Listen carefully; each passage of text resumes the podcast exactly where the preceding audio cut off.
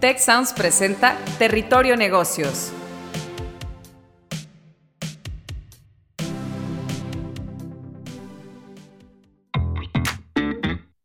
Bienvenidas y bienvenidos a la séptima temporada de Territorio Negocios. Gracias por escucharnos y sumarse a la conversación con el hashtag Territorio Negocios. Mi nombre es Horacio Arredondo, soy decano de GADE Business School. Y bueno, acá en Territorio Negocios siempre cuando hay acontecimientos importantes parece que me, invitan, así que le agradezco a, nuestros hosts habituales eh, haberme invitado a, a dirigir este nuestro primer capítulo de la séptima temporada. Es ya nuestro episodio 124 y en este episodio tenemos una persona que realmente eh, nos va a poder meter de lleno en lo que es el mundo de la fintech. Estamos con Rodrigo Andrade. Rodrigo es ecuatoriano, es CEO de Paygo. Eh, Paygo es una fintech subsidiaria del Banco Guayaquil. Rodrigo tiene más de 30 años de experiencia en banca. Fue el vicepresidente de Banca Personas y Pyme en el Banco Guayaquil. Además fue director de Banred SA. Es host del podcast La Charla Estratégica. Durante su trayectoria siempre le ha gustado hacer las cosas diferentes tanto así que decidió dejar una trayectoria que muchos envidiarían para liderar un proyecto ambicioso que tendría un impacto social importante en la vida de muchos ecuatorianos. Este proyecto eh, En el 2021, directivos del Banco Guayaquil vieron una oportunidad en el mercado financiero ecuatoriano. Solo el 50% de los habitantes tiene una cuenta bancaria y solo el 15% tiene acceso a herramientas crediticias. Esto se debe a que existe una fragmentación en la información lo que no permite que instituciones financieras puedan ofrecer servicios financieros adecuados. Así es que nace Paygo, una fintech que tiene como objetivo ser el primer neobanco del Ecuador y recientemente han sacado sus productos para el público con un future de billetera virtual enfocado netamente en transacciones, pagos y cobros. Bienvenido Rodrigo, bienvenido acá a nuestro podcast Territorio Negocios. Horacio, muchas gracias por la invitación y encantado en conversar acerca de la industria fintech en Ecuador particular, Latinoamérica en general, y, estoy a las órdenes. Muy, muy contento de estar aquí contigo. Qué bueno. La verdad que tenemos un tema que a, mi juicio, Rodrigo, es fascinante porque la verdad que la innovación en los servicios financieros, tanto por parte de las fintech como de los bancos tradicionales, están cambiando la manera como manejamos nuestro dinero. Muchos nos hemos habituado a hacerlo todo en el celular sin visitar apenas las sucursales bancarias y esto es solo el comienzo. Las startups de tecnofinanzas made in Latinoamérica, podríamos decirlo, cada vez acaparan más titulares. En el caso de la, compañía que vos liderás, Rodrigo, eh, que es, como decíamos hace un ratito, un spin-off del Banco Guayaquil, em, es, a mi juicio, un océano azul que, va a crear una disrupción en, en, el mercado ecuatoriano y, ¿por qué no?, en el mercado de Latinoamérica. Así que conversar sobre estos retos, eh, la verdad que significa una oportunidad, no solo para mí que tengo la fortuna de estar conversando contigo, sino para todos aquellos que nos están escuchando.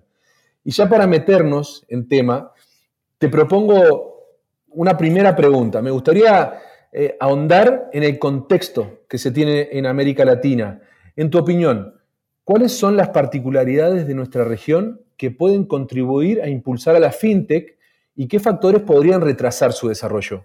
Sí, sí, es, es un tema importante de, analizar, Horacio. Eh, un poco mi conocimiento más en detalle particular de Ecuador, eh, algunas cifras que, que, puedo compartir ahora, pero considero y creo que no difiere mucho de la media que sucede en el resto de países de Latinoamérica. Y, y el primer gran tema, lo mencionaste en la introducción, es la baja eh, bancarización o inclusión financiera en nuestros países en Latinoamérica. El caso de Ecuador, 50% eh, de la población no tiene un servicio financiero, no tiene una cuenta. Eh, datos que tengo de México son, son similares y otros países de Latinoamérica van por ahí. Y, ahí, hay un, ahí hay un primer impulso y un primer océano azul, como mencionaste también, en qué podemos hacer eh, desde la industria fintech y en el caso nuestro, eh, desde la banca tradicional, Banco Guayaquil, convirtiéndonos, mm, adaptándonos a una fintech para poder atender a ese, a, eso, a esas personas en, Ecuador y, en Latinoamérica, personas que hoy no tienen la opción de tener una cuenta. Eso eh, tal vez hasta hace poco tiempo no era un impedimento enorme, eh, sí eh, dificultad para ahorrar, sí dificultad para llegar a, obtener crédito, para tener un seguro y demás. Pero hoy en día yo, yo estoy muy preocupado, es un tema que, que me, me, da vueltas en la cabeza, es, es no solo la inclusión financiera, sino ir reduciendo una brecha digital. Tú y yo eh, seguramente utilizamos eh, medios y pagos digitales una o varias veces al día, eh, consumimos, este, no sé, Uber para movernos, hacemos un pedido a través de Rappi, compramos las entradas al cine para ir con la familia eh, por el app de, los cines y demás. Y es algo común, pero más del 50% de la población de Latinoamérica no lo puede hacer porque no tiene un medio de pago. Entonces, a mí me parece que eh, Paygo y una serie de fintech en nuestros países tienen un rol y un propósito importante, no solo de la inclusión financiera, que es vital, pero cómo vamos a ayudar a que estas personas no se queden fuera de una inclusión digital que creo que el mundo, y después de la pandemia, tomó una velocidad mucho mayor, el mundo se está moviendo hacia allá. Eh, y eso es algo importante. ¿Qué, ¿Qué, puede, y eso es un acelerador para el caso Latinoamérica, qué, qué dificulta eh, eh, un poco en tu, en, tu, pregunta este movimiento en Latinoamérica? Creo que hoy los, los, las inversiones y los fondos que, se requiere para ir creando y desarrollando esto eh, eh, están siendo un poco menos de que en el pasado. Desde el año 2000, finales del 21 y 22, vemos cómo es más difícil levantar fondos para, para la fintech, para los emprendedores. El caso nuestro, apalancados con un banco, eh, es, es, un caso, es, es, un tema no, no, no tan problemático, vamos teniendo ese fondeo permanentemente, pero creo que no solo los bancos tradicionales tenemos que hacer este, este movimiento, este cambio, esta metamorfosis, sino que también hay mucho, mucho emprendedor, mucha gente, startup, que puede ayudar a consolidar el ecosistema fintech. Y hoy me parece que se dificulta en Latinoamérica poder levantar capital y fondos para poder emprender este tipo de, de negocios. Pues sabes que ah, te escuchaba, Rodrigo, y no puedo estar más de acuerdo con esta idea de, lo relevante que es la inclusión financiera para reducir brechas, no solo, como decís, financieras, valga la redundancia, también digitales, pero sobre todo de acceso, ¿no? O sea, creo que la posibilidad que nos da la tecnología de, que, de que las personas accedan a distintos tipos de servicios de una forma costo eficiente es clave.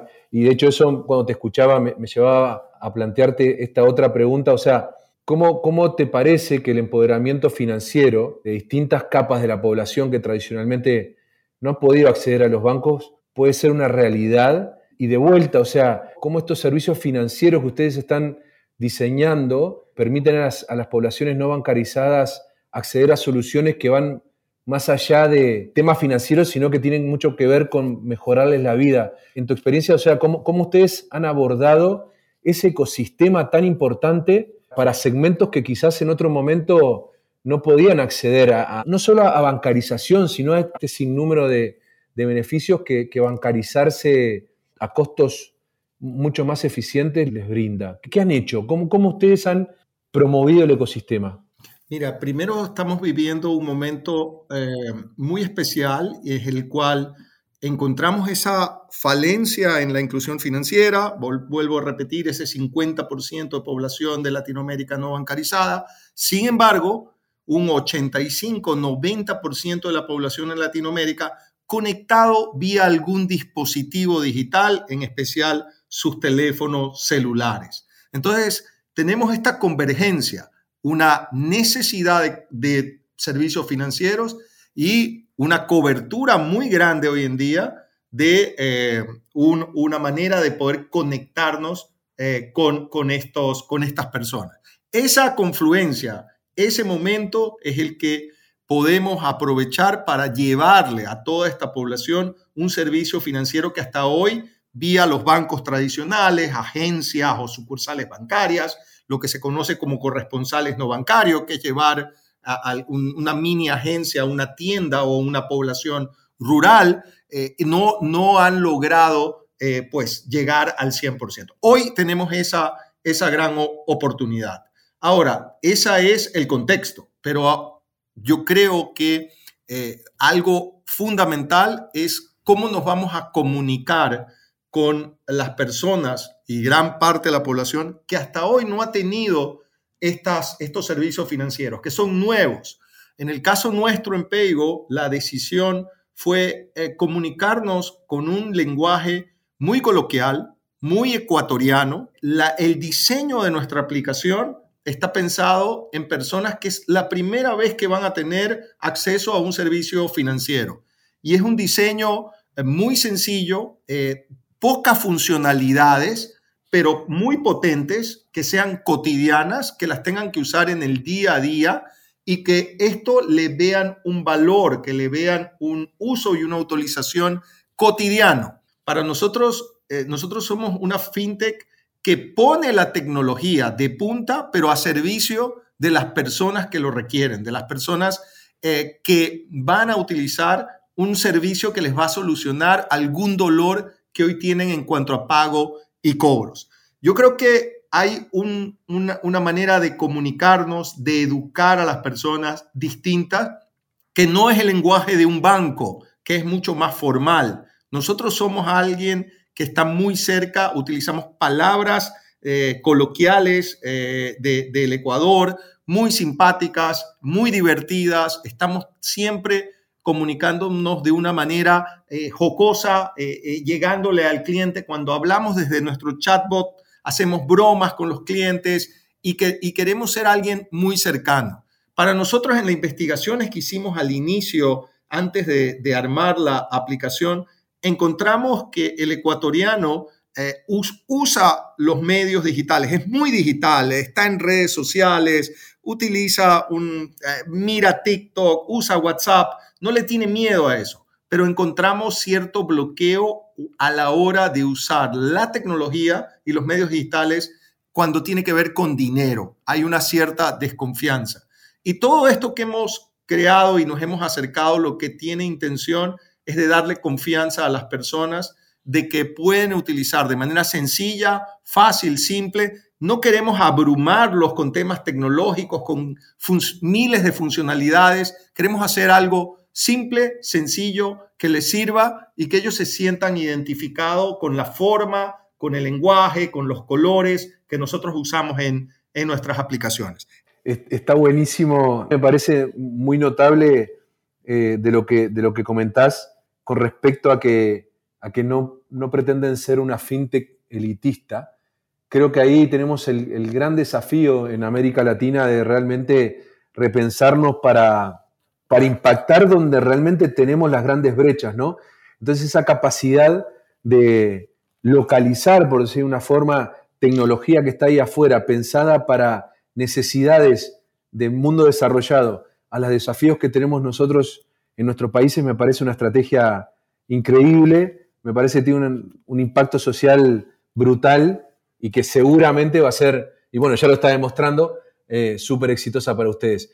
Ahora, si, te, si te puedo llevar un poquito a, la macro, ¿no? Te saco un poquito de peigo de este, de este emprendimiento tan exitoso, o se podría decir que es un intraemprendimiento porque sale de, un, de, una, de, una de, un, banco eh, tradicional y, y, desafía el statu quo. La banca digital ha ido ganando y mejorando en servicios en los últimos años, por supuesto gracias a la tecnología y obviamente a la disponibilidad de dispositivos móviles, pero ¿qué, hacia el futuro, ¿a dónde, va, ¿a dónde ves que se dirigen las fintech? ¿Hacia dónde vamos? ¿Qué, estás viendo? Ah, Horacio, me pones una pregunta compleja, pero muy interesante. Y se pueden ahí ir elaborando algunas, algunas teorías, ¿no? Eh, primero, creo que, que, la banca en sí, la banca tradicional, como tú dijiste, pues eh, eh, el, uso del canal digital así ha tenido un crecimiento extraordinario, en especial después de la pandemia. En el caso de Banco Guayaquil, eh, crecimientos de, hasta tres cifras anuales y hoy pues canales tradicionales como sucursales, call center y otros pues tomando mucha menos participación y, y, moviéndose la banca hacia ese, hacia ese sentido. La fintech creo que tienen una capacidad de moverse más ágilmente, más rápidamente. Creo que eh, hoy en día yo soy un convencido de que, de que todos los negocios de servicios eh, digitales y tecnológicos dependen y requieren de un talento extraordinario y ese talento extraordinario eh, trabaja, produce y se siente a gusto en empresas que crean culturas distintas, diferentes, eh, retadoras, eh, que, permiten crecer y sentir bien a sus equipos. Yo creo que eh, un aspecto fuera de la tecnología es como las empresas empezamos a movernos hacia preocuparnos realmente de esa construcción de la cultura, líderes nuevos, hay un liderazgo que para mí es fundamental y que hay cambios sustanciales, un líder mucho menos autoritario, un líder mucho menos eh, duro, un, líder mucho menos que dice qué y cómo se hacen las cosas para convertirnos en líderes, ¿por qué no? Vulnerables, abiertos a nuestros equipos, coaches de nuestros equipos, mentores de nuestros equipos. Y, ahí hay enormes cambios que, que, si no se toman en cuenta, eh, el talento no va a querer estar con nosotros, nos va a dejar. Y sin talento no hay capacidad de crecer. Por el lado más, digamos, técnico, eh, una evolución muy grande. Eh, creo que aspectos como eh, la inteligencia artificial nos están revolucionando. Yo te soy franco, mis posts en LinkedIn, que me gusta ser activo ahí, escribo artículos y demás, hoy todos los paso primero por ChatGPT, me los corrige, me los arregla, y, la verdad que es una herramienta para mí eh, extraordinaria, me ayuda mucho y pierdo menos tiempo y salen mejor las cosas. Y, esto no solo en aspecto personal, creo que eh, la inteligencia artificial nos va a ayudar para poder atender mejor y con mejor eficiencia a nuestros clientes. Vamos a poder hablarle a los clientes a través de un robot de una manera casi natural para, para los clientes. Eh, hay todo un es todo un, movimiento importantísimo en cuanto a poder generar eh, datos nuevos, lo que se conoce como data alternativa, eh, toda la data de las personas que interactuamos digital y que puede permitir a las empresas eh, aprobar crédito, poder llevar de mejor manera una oferta de productos necesarias a las personas. ¿Por qué no hablar de metaverso? Hace poco en el programa, en el podcast que mencionaste, entrevisté a un funcionario, un directivo de Globant, una empresa de desarrollo de software global argentina, y me hablaba que ellos veían el metaverso ya, acá, que ya está, que no es un tema de futuro. Entonces, ¿cómo vamos nosotros y la fintech a actuar en el metaverso? Se habla de propiedades en el metaverso, se habla de dinero y de compra de activos eh, en, el, en el metaverso, bancos en el metaverso. ¿Cómo, va a funcionar todo esto a futuro? Creo que hay cosas importantísimas que, que, mirar. Yo, yo soy muy, muy eh, de ver películas, series, sobre todo de estos temas de ciencia ficción y de futuro. Y ahí hay temas como la serie en Netflix de Black Mirror o, o una película Ready Player One que te empiezan a, atraer el futuro eh, de una manera distópica, de una manera muy cruda y que vale la pena estar atentos, porque yo creo que el mundo viene cambiando muy rápido y tenemos que estar atentos. Ahora, insisto en que el liderazgo hoy es fundamental y un nuevo liderazgo. Podemos tener todas las herramientas, toda la tecnología, estar eh, eh, en la mayor cercanía o en, en el punta de lanza de la tecnología, pero si no hay liderazgo, eh, esto no se va a conseguir. Yo creo que el ser humano mm, es fundamental para sacar las cosas adelante y los líderes en las organizaciones hoy para mí son más, más importantes que nunca.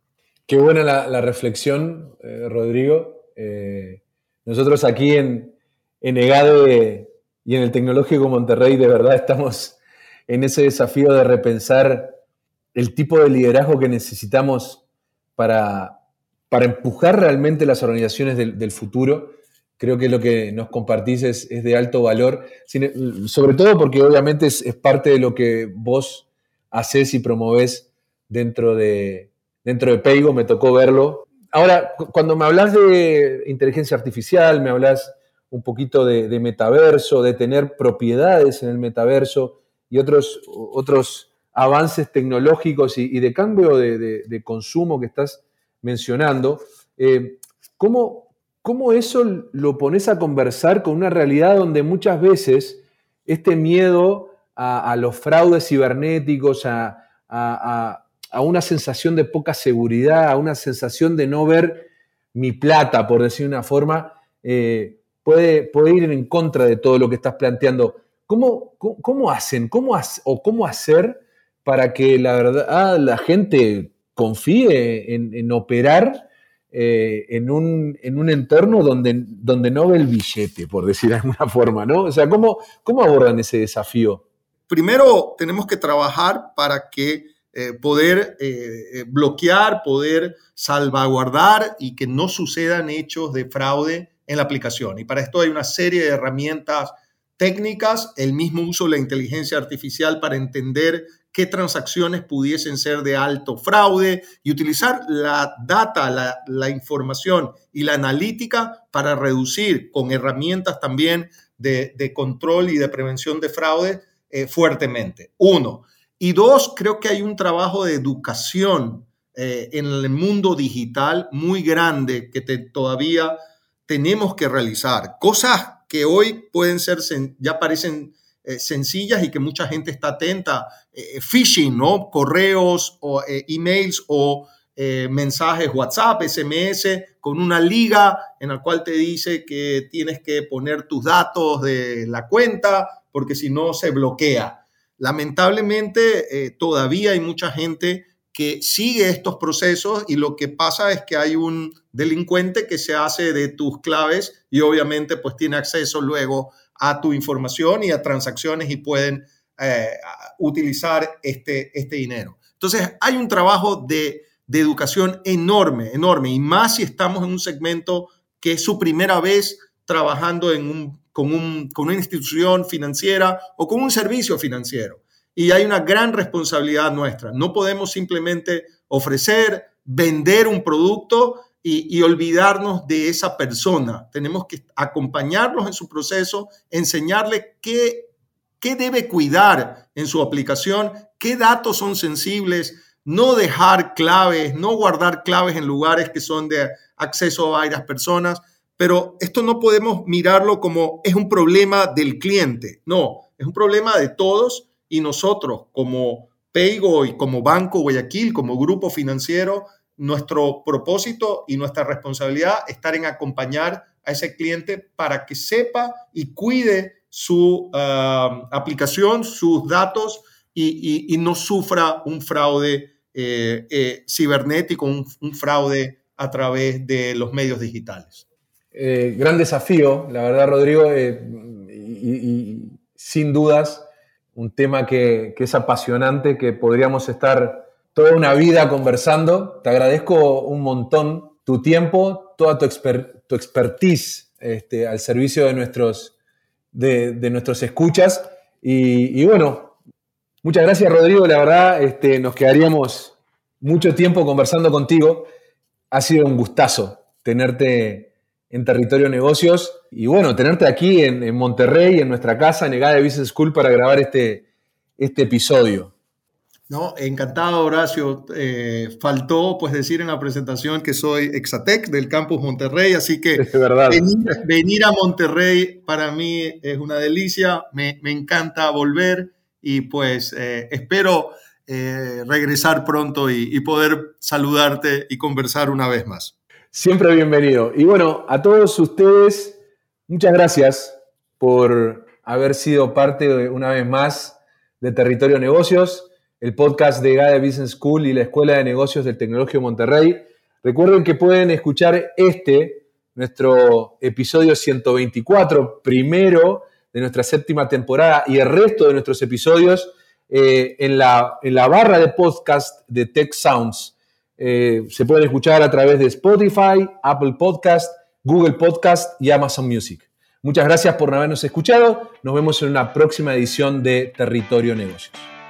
Si quieres conocer más sobre los sucesos de la actualidad política, te invitamos a escuchar Con su permiso. Estamos ante la batalla de política económica más importante de este sexenio. El podcast en el que nuestros expertos hablan sobre los temas más actuales de la agenda pública en México y en el mundo. Escúchalo en Spotify, Apple Podcast y Google Podcasts.